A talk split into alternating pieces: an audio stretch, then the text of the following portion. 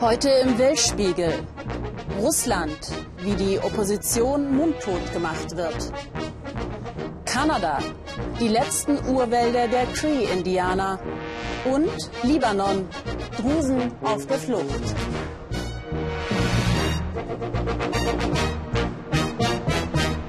Schönen guten Abend und herzlich willkommen zum Weltspiegel. Dass die demokratische Opposition bei der heutigen Regionalwahl in Russland keine Chance hat, gegen Putins übermächtige Kreml-Partei zu gewinnen, das weiß sie. Schon im Vorfeld haben die Regierenden nicht wenig getan, um den Wahlkampf der demokratischen Konkurrenten zu sabotieren. Sie werfen ihnen vor, Spione der Amerikaner zu sein, störten ihre Wahlveranstaltungen und ließen die Wahlkandidaten an bürokratischen Hürden scheitern. Trotzdem will die Opposition mit ihrem bekanntesten Gesicht, Alexei Nawalny, heute versuchen, zumindest ein Mandat zu erringen. Doch selbst das dürfte schwierig werden, denn in nur einer Region, in Kostroma, 300 Kilometer von Moskau entfernt, wurden Kandidaten der Parnas-Partei zugelassen. Udo Lilischkis mit einem Bericht über eine Restopposition, die sich trotz aller Schikanen nicht unterkriegen lassen will. In Moskau sprach er vor Tausenden. Hierher hat sich gerade eine Handvoll Zuhörer verirrt. Doch Ilya Yashin, der Spitzenkandidat des Oppositionsbündnisses, lässt sich nichts anmerken. Die regierende Putin-Partei erklärte den Alten, lässt die Region verkommen. Er selbst will im Regionalparlament korrupte Beamte und Politiker kontrollieren. Doch viele bleiben abseits, so wie diese Männer. Die Menschen hier wirken skeptisch und misstrauisch. Wie gefällt Ihnen, was der Oppositionskandidat sagt? Ach, die reden viel und tun wenig. Die reden so, weil sie regieren wollen, aber sind sie erstmal an der Macht? Eine Handvoll Alter, die wenig begeistert wirken, in trostlosen Hinterhöfen vor Plattenbauten. Warum treten sie nicht auf den zentralen Plätzen von Castromar auf? Nein, lassen Sie uns nicht. Mich hat die Polizei sogar bei solch einem kleinen Treffen verhaftet und wie die Arme verdreht. Es sind lange Tage in Castromar. Erst abends kommen die freiwilligen Aktivisten ins Hauptquartier von Parnas zurück. Die meisten sind aus Moskau, andere kamen aus Novosibirsk, wo ihr Oppositionsbündnis wie in anderen Regionen auch erst gar nicht zur Wahl zugelassen wurde. Schikanen der kremlnahen Behörden, glauben sie, die hier in Kastramar sogar den Wahlkampfleiter hinter Gitter brachten. Alexei Nawalny aus Moskau ist gekommen. Der bekannte Antikorruptionsblogger soll Jaschin helfen, zumindest einen Sitz im Parlament hier zu gewinnen. Doch dann Drehverbot. Sie wollen ohne Kameras ihre Strategie für die kommenden Tage besprechen. Das Misstrauen ist groß. Ein Tag später. Ilya Jaschins Fahrer braucht nach 400 Kilometern eine erste Pause. Alle sind müde nach zwei Wochen Dauerwahlkampf und die Entfernungen sind groß hier in der Provinz. Doch jedes Dorf, jede noch so kleine Stadt ist wichtig für sie, wenn sie die 5%-Hürde schaffen wollen. Denn bei den großen Fernsehsendern taucht die Opposition so gut wie gar nicht auf. Ja, es ist aufreibend hier auf dem Land. Die Leute sind sehr konservativ. Es ist schwer, sie aus den Häusern zu locken. Aber ohne diese Anstrengung kann man die Wahl einfach nicht gewinnen. Ihre Helfer sind vorgefahren und haben bereits aufgebaut, wenn Yashin einen neuen Ort erreicht. Hier in der Provinz, sagt er, hatten die Leute nie eine politische Alternative, nicht unter den Sowjets und jetzt nicht unter der Kreml-Partei Vereintes Russland. Obwohl es hier weder Gasanschluss noch warmes Wasser gibt, die Menschen bleiben misstrauisch Jaschin gegenüber. Und die Behörden tun alles, um die Opposition zu behindern. Die Stadtverwaltung hat hier ständig Provokationen gegen uns organisiert. Da kamen Leute in Kampfanzügen, versuchten, unsere Freiwilligen einzuschüchtern. Es gab Fälle, da griffen sie uns an und wollten uns die Russlandfahnen wegnehmen.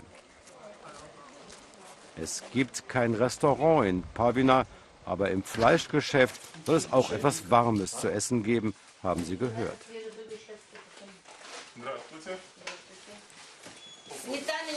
Saure Sahne gibt es nicht. Wegen der hohen Fleischpreise will Irina auch bald zumachen. Nur noch 3000 Einwohner leben hier? Ja, 3000. Früher hatten wir 150 Kühe. Jetzt gibt es gerade noch drei im Dorf. Die Politiker haben uns vergessen, meint Irina. Von Putins Einheitspartei war niemand hier. Warum sollen die hier auch Wahlkampf machen, wenn sie doch das Fernsehen haben? Das bringt schon das gewünschte Resultat. Alle Dörfer hier werden außerdem durch Beamte kontrolliert, die für das richtige Wahlergebnis sorgen müssen. Szenenwechsel. In Scharia, der zweitgrößten Stadt der Region, geißelt Alexei Nawalny die regierende Partei als Gauner und Diebe, macht Putins milliardenschwere Freunde und deren Korruption für das Elend in der russischen Provinz verantwortlich. Und dann ein Mann, der ihm, so Nawalny, schon in Novosibirsk und anderen Regionen folgte. Der Provokateur beschuldigt ihn, sich mit dem amerikanischen Botschafter getroffen zu haben. Die Opposition als fünfte Kolonne Amerikas, die auch hier eine blutige Maidan-Revolution inszenieren will, das sind seit langem die Vorwürfe ihrer Gegner. Erst nach einer Weile reagieren die Polizisten. Nawalny kam in die Kastrama, obwohl er selbst hier gar nicht kandidiert. Seine eigene Partei Fortschritt wurde nirgendwo in Russland zur Wahl zugelassen. Beeren sammeln, ein paar Rubel fürs tägliche Überleben. Obwohl nur wenige zu Nawalny kamen, machen etliche uns gegenüber offen Putins Einheitspartei für den Verfall hier verantwortlich. Vereintes Russland besteht doch nur aus Banditen. Wollen Sie denn keine andere Partei wählen? Wollen wir, aber welche denn? Eine ideale Führung, die gab es doch noch nie und die wird es auch nie geben, meint er. Die nächste Jaschin-Veranstaltung fällt noch trostloser aus als die vorherige. Die Jaschin-Aktivisten sind in die städtische Kantine geflüchtet. Seit zwei Tagen bereits haben sie hier jedes Haus besucht. Dennoch sitzen jetzt gerade einmal vier Frauen Jaschin gegenüber. Konzentriert macht der Politiker aus Moskau dennoch Werbung für seine Ideen. Ein erbitterter Kampf um jeden Wähler, um zumindest eine Stimme im Parlament der Kastramat zu haben. Und um zu lernen für die nationale Duma bei dem kommenden Jahr. Unterliegen sie hier, dann könnte die russische Opposition für lange Zeit völlig den Mut verlieren. Das Minsker Friedensabkommen sei eine Illusion. Das sagen zumindest immer mehr Experten. Die Diplomatie hofft noch. Doch die Lage vor Ort bleibt angespannt. Das haben auch die beiden Autoren des nächsten Beitrags erfahren. Stefan Stuchlik und Leonid Kanfer drehten erst auf der einen Seite der prorussischen Separatisten und danach bei den ukrainischen Truppen um den Donetsker Stadtteil Spartak. Nur ein paar hundert Meter voneinander entfernt. Das war ausgesprochen kompliziert, da man die eine Seite der Front über Kiew, die andere von Russland aus ansteuern musste. Vor der Waffenruhe am 1. September und danach überwog die Hoffnungslosigkeit auf beiden Seiten. Hier sieht man Krieg, wenn man nur genau genug hinschaut. Kilometerweit vertrocknete Sonnenblumenfelder. Die Ernte ist hier vor Donetsk lebensgefährlich. Mit diesen Soldaten der ukrainischen Armee ist unser Kollege auf dem Weg in die umkämpfte Stadt. Es ist der 5. September, einige Tage nach dem letzten offiziellen Waffenstillstand. Für ihn ist es eine seltsame Rückkehr. Er kennt den Ort und er kennt diesen Turm mit der ukrainischen Flagge.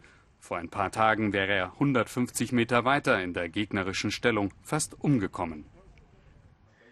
Das sind die Bilder von damals. Der Blick von den Aufständischen auf genau denselben alten Förderturm. Seit Monaten gebe es um ihn heftige Gefechte, erzählten sie. Was ist denn eigentlich mit dem Friedensabkommen von Minsk? fragte der Kollege damals. Gucken Sie mal unser Dach an, ist die Antwort. Da sehen Sie das Minsker Friedensabkommen. Donetsk ist mittlerweile von Schützengräben durchzogen. Seit zehn Monaten Stellungskrieg, kaum Raumgewinn für eine der beiden Seiten. Fernsehpause. So sah der Alltag an der Donetsker Front aus. Sie hier kämpfen eigentlich für die Unabhängigkeit vom ukrainischen Staat. Aber von den großen Zielen wollte hier keiner mehr etwas wissen.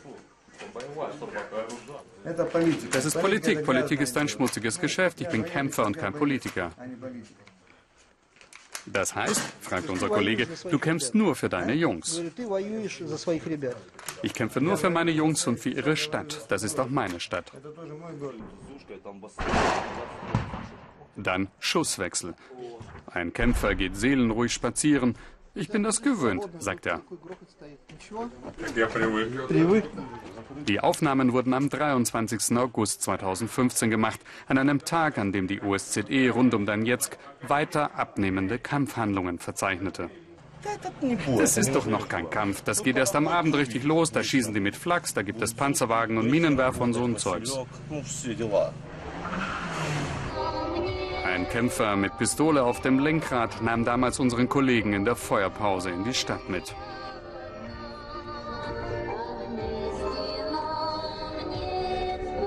Im Niemandsland leben tatsächlich noch Menschen, die sich weigern, ihre Heimat zu verlassen.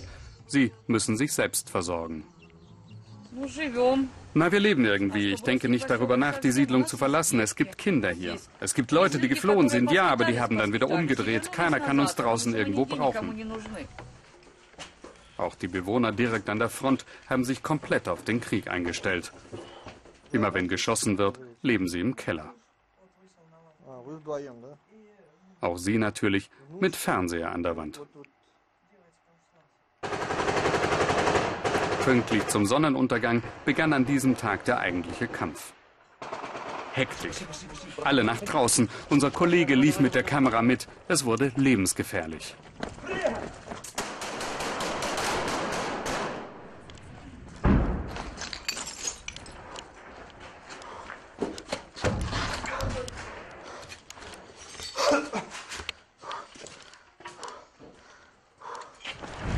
Der Kollege flüchtete zurück in den Keller. Und die Frage aller Fragen, warum wird hier überhaupt geschossen? Warum die schießen, die haben nichts anderes zu tun, denen ist langweilig oder die haben eine Show abgezogen. Am 5. September ist unser Kollege also dann bei denen, die sich angeblich langweilen. Essensausgabe bei den Ukrainern. Es sieht alles gleich aus. Unheimlich gleich. Sogar der Fatalismus ist ähnlich. Eigentlich musst du hier jeden Tag Geburtstag feiern, aber du spürst nichts mehr. Sogar die Wunden spürst du nicht mehr. Jeder ist hier schon getroffen worden, zwei oder dreimal. Wie oft du? Zweimal. Und wieder versucht der Kollege im Auto näher an die Stadt zu kommen. Es ist Waffenstillstand, eigentlich ungefährlich. Eigentlich. Oh, der hat direkt auf uns gezielt. Ein Sniper. Pech für den, wir waren schon zu weit. Abbruch des Versuches, rein in den Schützengraben. Es wird wieder ruhig. Am Ende begleitet der Kollege die ukrainische Abendpatrouille. Möglicherweise dieselben Leute, die vor Tagen auf ihn geschossen haben. Es würde jetzt schon weniger gekämpft, sagen sie. Wenn es hier mal ruhig ist, macht mich das völlig nervös. Wir haben gelernt, dass nach so einem Waffenstillstand es umso schlimmer wieder losgeht. Gnade uns Gott. Solange geschossen wird wie jeden Abend, ist das einfacher. Lieber Kriegsroutine als Waffenruhe. Schlimmer als Schutt und Asche ist die Tatsache, dass sich die Menschen hier im Krieg eingerichtet haben. Auch wenn die Diplomatie Erfolg haben sollte, bis zum wirklichen Frieden ist es ein langer Weg. Haben Sie schon mal von einem Jain gehört? In Indien gibt es vier Millionen Jains. Sie gehören einer Minderheitenreligion an, deren Lehre zwar nie über das Land hinausgewirkt hat, aber in Indien großen Respekt erfährt. Jainismus bedeutet Religion des Siegers. Das Ziel, Siegen über die Gier, den Kontrollverlust, die Gewalt. Die Anhänger leben streng vegetarisch. Ihr Lebensprinzip lautet Leben und Leben lassen. Und so stehen selbst Insekten unter Schutz, wie Gabor Hallas in der westindischen Stadt Palitana, der Hochburg der Giants, erfahren hat. Dieser Mann will nicht töten. Nicht eine Bakterie, nicht eine Ameise. Muni ist ein Mönch, ein Djen. Er betet immer mit Besen. Fegt, damit er kein Tier zerquetscht.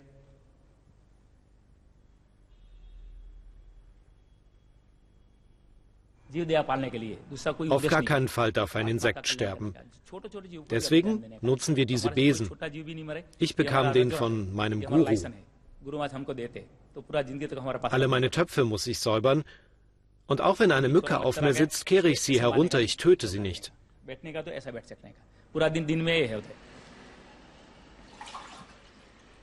Auch ein Tuch ist immer nah am Mund, damit er kein Insekt einatmet. Janes verabscheuen Gewalt, leben streng vegetarisch, das heißt kein Fleisch, logisch, Heißt aber auch laufen, barfuß, damit er nichts tottritt.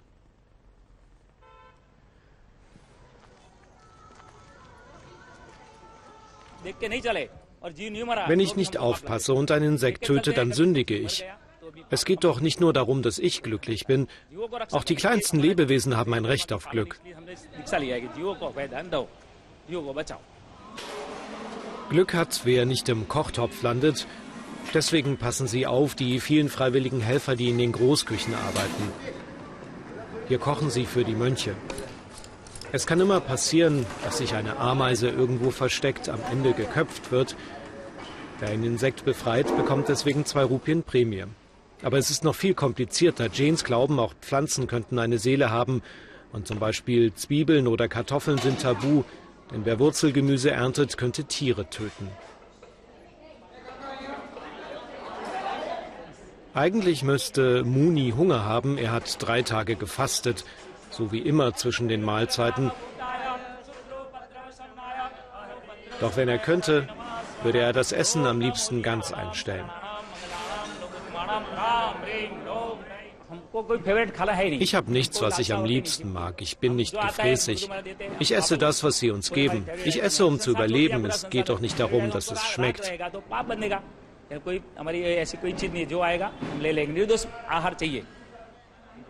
Gut vier Millionen Jains gibt es.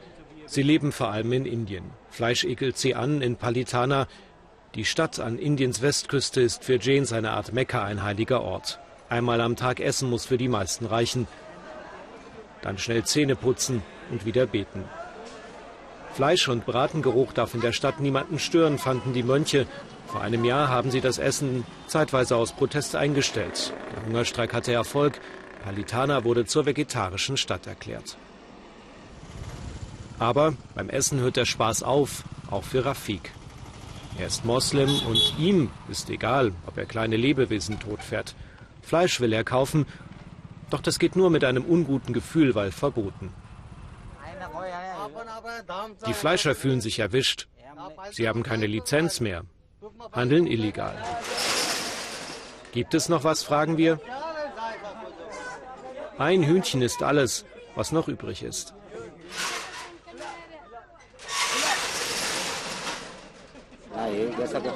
Ich denke nicht, dass wir was Schlimmes tun. Unsere Religion verbietet das Fleisch nicht. Das ist unsere Tradition seit Jahrhunderten, der folgen wir nichts weiter. Rafik gibt nicht auf. Der Hunger treibt ihn weiter und diesmal hat er Glück. Kaum ein Fleischer geht noch Risiko ein. Und wenn, lässt er sich das gut bezahlen, das Hühnchen kostet doppelt so viel wie früher. 20 Prozent Muslime leben in Palitana und sie wollen sich nicht vorschreiben lassen, was in ihren Töpfen brutzelt. Immer öfter sind sie trotzdem Vegetarier wider Willen. Nur noch zweimal pro Woche bekommt Rafiks Familie Fleisch. Und wenn, interessiert es sie nicht, dass Tiere sterben mussten, damit es ihnen schmeckt. Wir haben doch für das Fleisch bezahlt. Und das hat nichts mit Mitgefühl zu tun. Wir töten doch nicht. Das macht der Fleischer.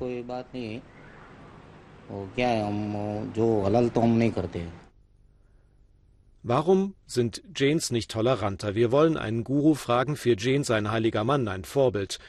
Der Guru gibt uns ein Interview, allerdings dürfen wir seine Stimme nicht aufnehmen, denn ein Mikrofon braucht Strom, Strom ist Leben und Leben darf nicht benutzt werden. Natürlich läuft auch eine Kamera nicht von allein, aber da macht der Guru eine Ausnahme. So erklärt er uns, dass jedes Lebewesen ein Recht zu leben hat und dass es mit der Toleranz vorbei ist am heiligen Ort. Außerhalb der Stadt dürfe jeder essen, was er wolle.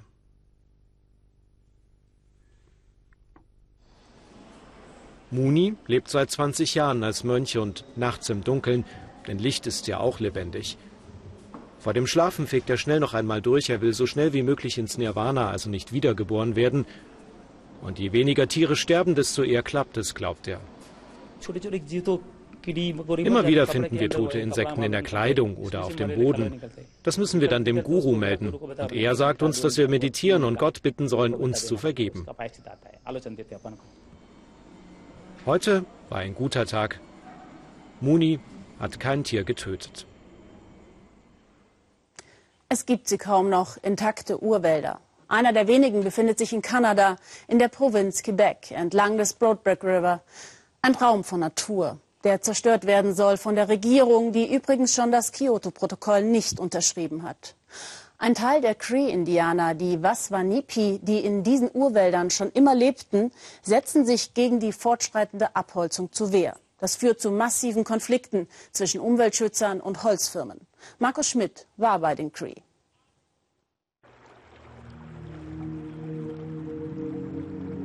Der Held dieses Filmes ist alt, uralt. Keine einzige Straße führt zu ihm hinein, kein Weg. Urwald, unberührte Wildnis am Broadback River in Quebec, wie es sie selbst im waldreichen Kanada kaum noch gibt. Wer hierhin will, muss lange anreisen, vorbei an riesigen Papiermühlen. Rohstoff, damit wir in Deutschland die Zeitung auf Papier lesen können.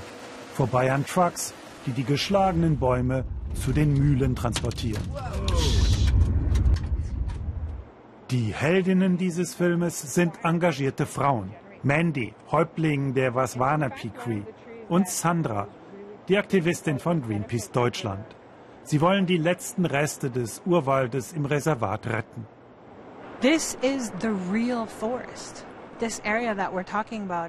Der Wald, von dem wir sprechen, bedeutet uns Cree sehr, sehr viel. Er ist ein Geschenk der Natur. Wir wollen, dass dieser letzte Rest Urwald geschützt wird. Für uns und unsere Kinder. Für mich ist das unvorstellbar, dass diese Wälder in dieser Region, die wirklich noch zu den letzten intakten Waldgebieten dieser Erde gehören, irgendwann als Zeitung bei uns auf dem Frühstückstisch landen. Die Stromschnellen des Broadback Rivers im Herzen des Urwaldes im Norden des Waswanipi-Reservates.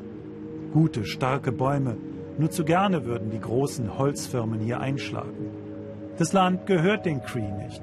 Jede Firma, die hier an die Bodenschätze heran will, kann ihre Ansprüche beim kanadischen Staat anmelden.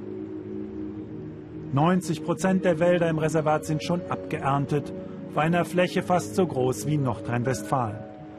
Einer der Hauptakteure dabei, die Firma Resolute, lange Jahre Papierlieferant für den deutschen Springer-Konzern.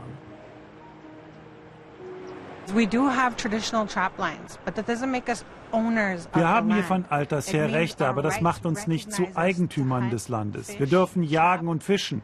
Das abgeholzt wird, können wir letztlich nicht verhindern. Don Saganash war der erste Waswana-Pikri, der gegen die Holzfirmen aufstand. Er bringt uns über den Fluss zu seinem Jagdrevier mitten im Urwald. Sein Vater, so erzählt er, habe ihn gewarnt. Die Holzfirmen werden kommen und dann musst du unser Land verteidigen. Heute hat er Verbündete, Mandy und die Umweltschützer von Greenpeace. Mein Vater, sagt er, wollte diesen Wald schützen. Deshalb sage ich, Broadback steht nicht zum Verkauf. Die Regierung glaubt doch, ihr gehöre hier das Land und lässt dann Firmen wie Resolute einschlagen. Die Holzfirmen sind alle gleich. Zurück bleibt ein Desaster. Kahlschlag, aufgerissene Böden. Die Holzfirma Resolute sagt, sie entschädige die Cree, hätte hervorragende Kontakte zu ihnen. Man wirtschafte entsprechend der Regeln zertifiziert und nachhaltig und forste anschließend wieder auf. Was die Leute nicht wissen, ist, dass durch Entwaldung und die Degradierung von Wäldern, also durch die Forstwirtschaft, fast ein Viertel aller Kohlenstoffemissionen weltweit freigesetzt werden. Die Abholzung schneidet tief in unsere Kultur, unsere Lebensweise, unsere Traditionen ein. Ich kann gar nicht beschreiben, wie tief. Die Art und Weise, wie die Firma Resolute die Wälder ausbeutet, hatte Folgen. Resolute wurde das weltweit anerkannte FSC-Siegel für nachhaltige Waldbewirtschaftung für große Teile der Provinz Quebec entzogen. Als einziges Prüfsiegel berücksichtigt FSC den Umgang mit den indigenen Völkern. Die Firma Resolute führt seither eine erbitterte Kampagne gegen Greenpeace und wendet sich zurzeit mit Annoncen wie dieser an die kanadischen Bürger. Zitat Stoppen Sie die Falschberichterstattung von Greenpeace. Resolute hat die Umweltschutzorganisation außerdem wegen Geschäftsschädigung und Verunglimpfung auf Schadensersatz in Höhe von sieben Millionen kanadischer Dollar verklagt. Uns schreibt man, man habe das FSC-Zertifikat nur in Teilen von Quebec verloren und mühe sich, es zurückzubekommen. Bezogen auf ganz Nordamerika gehöre man immer noch zu den Holzfirmen, die die meisten FSC-Zertifikate für verantwortliches Waldmanagement erhalten hätten das, was Resolute, glaube ich, am meisten wehtut, ist, dass in Europa Greenpeace auch ein sehr hohes Ansehen hat und Kunden, die bei Resolute gekauft haben oder kaufen, ähm, natürlich daran interessiert sind, wie sich Resolute in dieser Sache verhält und ob Resolute bereit ist, mit den Missständen aufzuräumen, auf die Greenpeace aufmerksam gemacht hat. Die Stromschnellen des Broadback Rivers. Hier wollen die Holzfirmen eine Brücke bauen, sagt Don.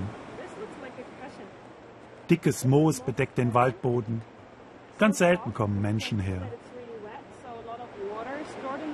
Gemeinsam träumen Mandy, Sandra und Don davon, die letzten Reste dieses Urwaldes unter Naturschutz zu stellen, den letzten Rest Cree-Identität zu schützen. Es wäre doch wunderschön, wenn Don später mal seinen Kindern erzählen könnte, wie wir erfolgreich sein Jagdrevier verteidigt haben. This trapline was never logged. Einen Erfolg können die Waswanapi verzeichnen. Der deutsche Springer-Konzern hat seine Geschäftskontakte zur kanadischen Firma Resolute abgebrochen, will bis auf weiteres kein Papier mehr von der Firma kaufen. Without the land, we cannot be Cree. Während sich Europa streitet, wie viele Flüchtlinge jedes europäische Land aufnehmen soll, hat der Libanon seit Kriegsbeginn in Syrien vor vier Jahren bereits fast zwei Millionen Flüchtlingen Zuflucht gewährt. Sie machen inzwischen 30 Prozent der Bevölkerung aus. Unter ihnen ist auch die religiöse Minderheit der Drusen, eine Religionsgemeinschaft, die durch Abspaltung von den schiitischen Ismailiten entstand. Sie geraten in Syrien zwischen die Fronten von IS und Assad-Regime. Stefan Mayer. Es ist eine wilde Fahrt durch Schufgebirge, 40 Kilometer südöstlich von Beirut. Drusengebiet. Schon vor Jahrhunderten hat sich die religiöse Minderheit in besonders schwer zugängliche Regionen zurückgezogen. Wir fahren in alten Geländewagen vom Städtchen Baruch hinunter zum Awali-Fluss.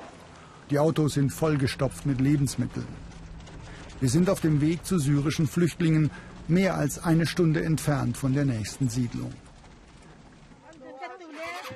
Rana al-Daouk ist selbst vor zwei Jahren aus Syrien geflohen. Jetzt organisiert sie für die Kindernothilfe die Verteilung von Reis, Öl und Windeln an die Familien. Manche sind als Flüchtlinge registriert, andere leben illegal hier. Sie haben mitgebracht, was sie bei ihrer Flucht aus Syrien ins Auto packen konnten. Ehemalige Ingenieure, Anwälte, Facharbeiter. Jetzt arbeiten sie als Tagelöhner auf den Feldern der libanesischen Grundbesitzer für 10 Dollar am Tag. Familie Abbas wohnt mit ihren sieben Kindern unter Plastikplanen. Im Sommer ist die Hitze fast unerträglich, im Winter herrscht schneidende Kälte.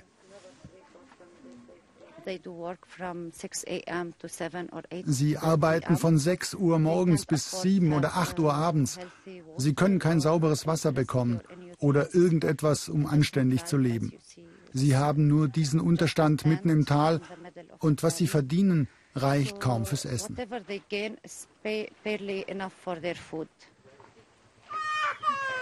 Zwei Millionen Flüchtlinge leben im Libanon. Sie machen inzwischen ein Drittel der Bevölkerung aus.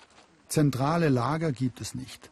Alle müssen irgendwo Unterschlupf suchen, in den Städten oder auf dem Land wie hier im Schufgebirge. Leben im Schmutz, haben keine Chance, ihre Kinder zur Schule zu schicken. Bevor wir herkamen, erzählt Shenna Abbas, sind wir in Syrien von Dorf zu Dorf geflohen. Aber überall wurden wir vom Krieg eingeholt. Zuletzt kam die beste Freundin meiner Tochter bei einem Bombenangriff ums Leben. Für mich war es, als sei meine eigene Tochter gestorben. Darauf sind wir in den Libanon geflohen. Ich leide hier sehr, vertrage die Sonne nicht. Aber trotzdem bin ich froh, denn hier bin ich mit meinen Kindern in Sicherheit. Rana ist Drusin. Sie war erfolgreiche Geschäftsfrau, arbeitete für große Firmen in den Arabischen Emiraten. Ich kann mehr für die syrischen Flüchtlinge tun. Das habe ich gemerkt, als ich mit der syrischen Krise konfrontiert wurde. Ich will jetzt ein paar Jahre meines Lebens opfern, um diesen schutzlosen Menschen zu dienen. Menschen, die wirklich Hilfe brauchen. Für Rana spielt es keine Rolle, ob die Menschen, denen sie hilft, Drusen sind, Muslime oder Christen. Solidarität mit allen Menschen ist Bestandteil ihrer Religion.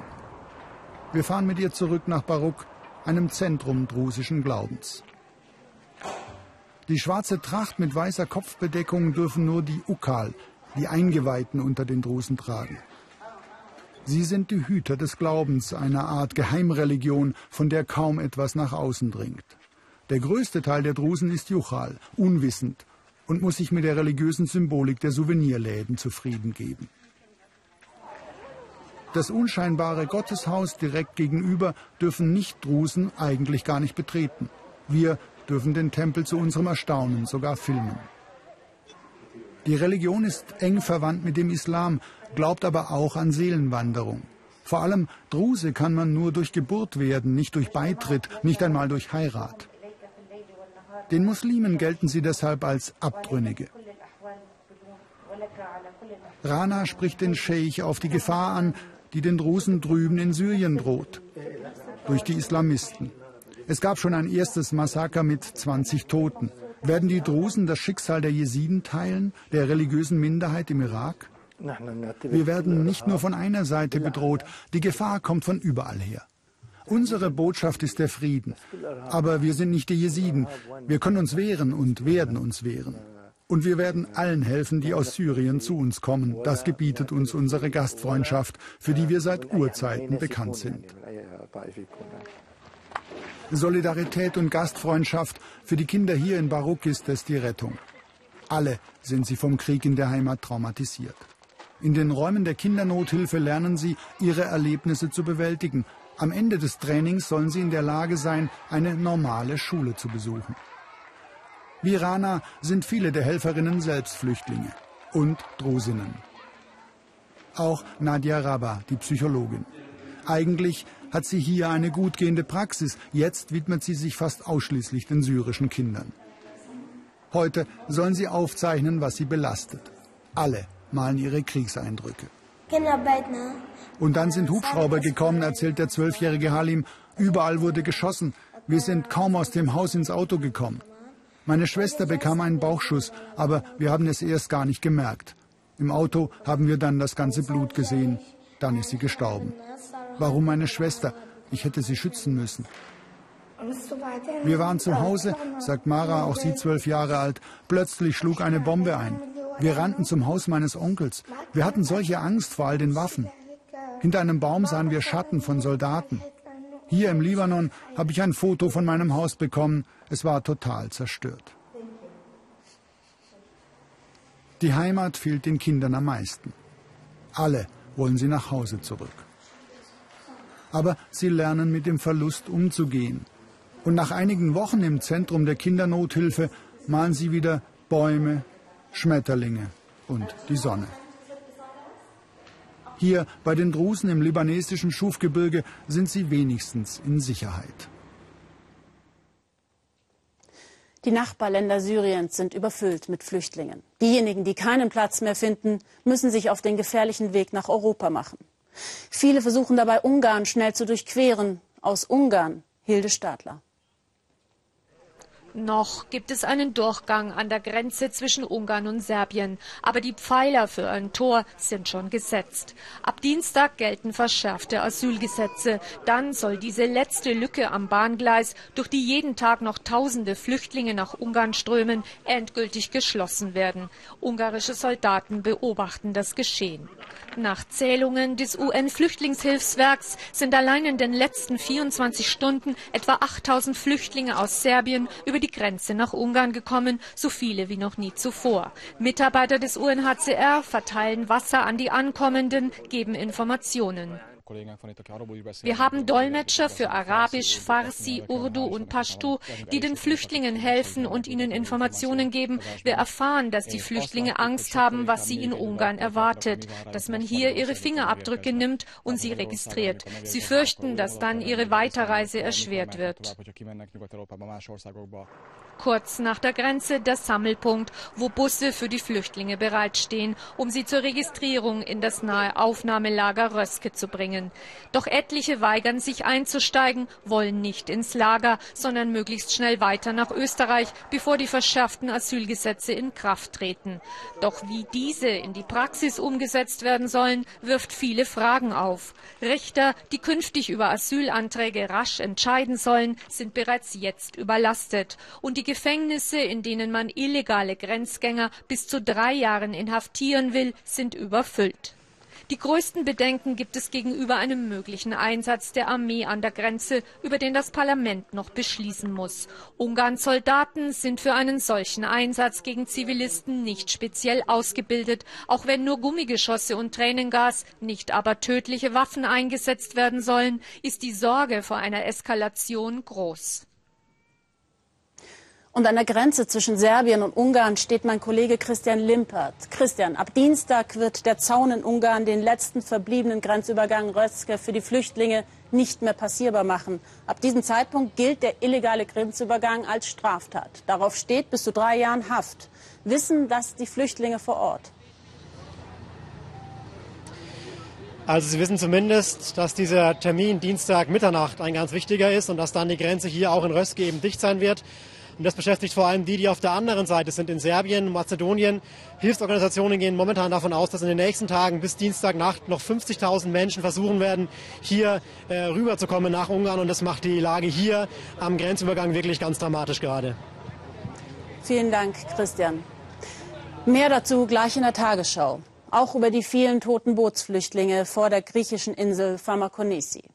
Vielen Dank für Ihr Interesse. Ich freue mich auf Ihre Kommentare auf Facebook. Haben Sie noch einen schönen Abend. Auf Wiedersehen.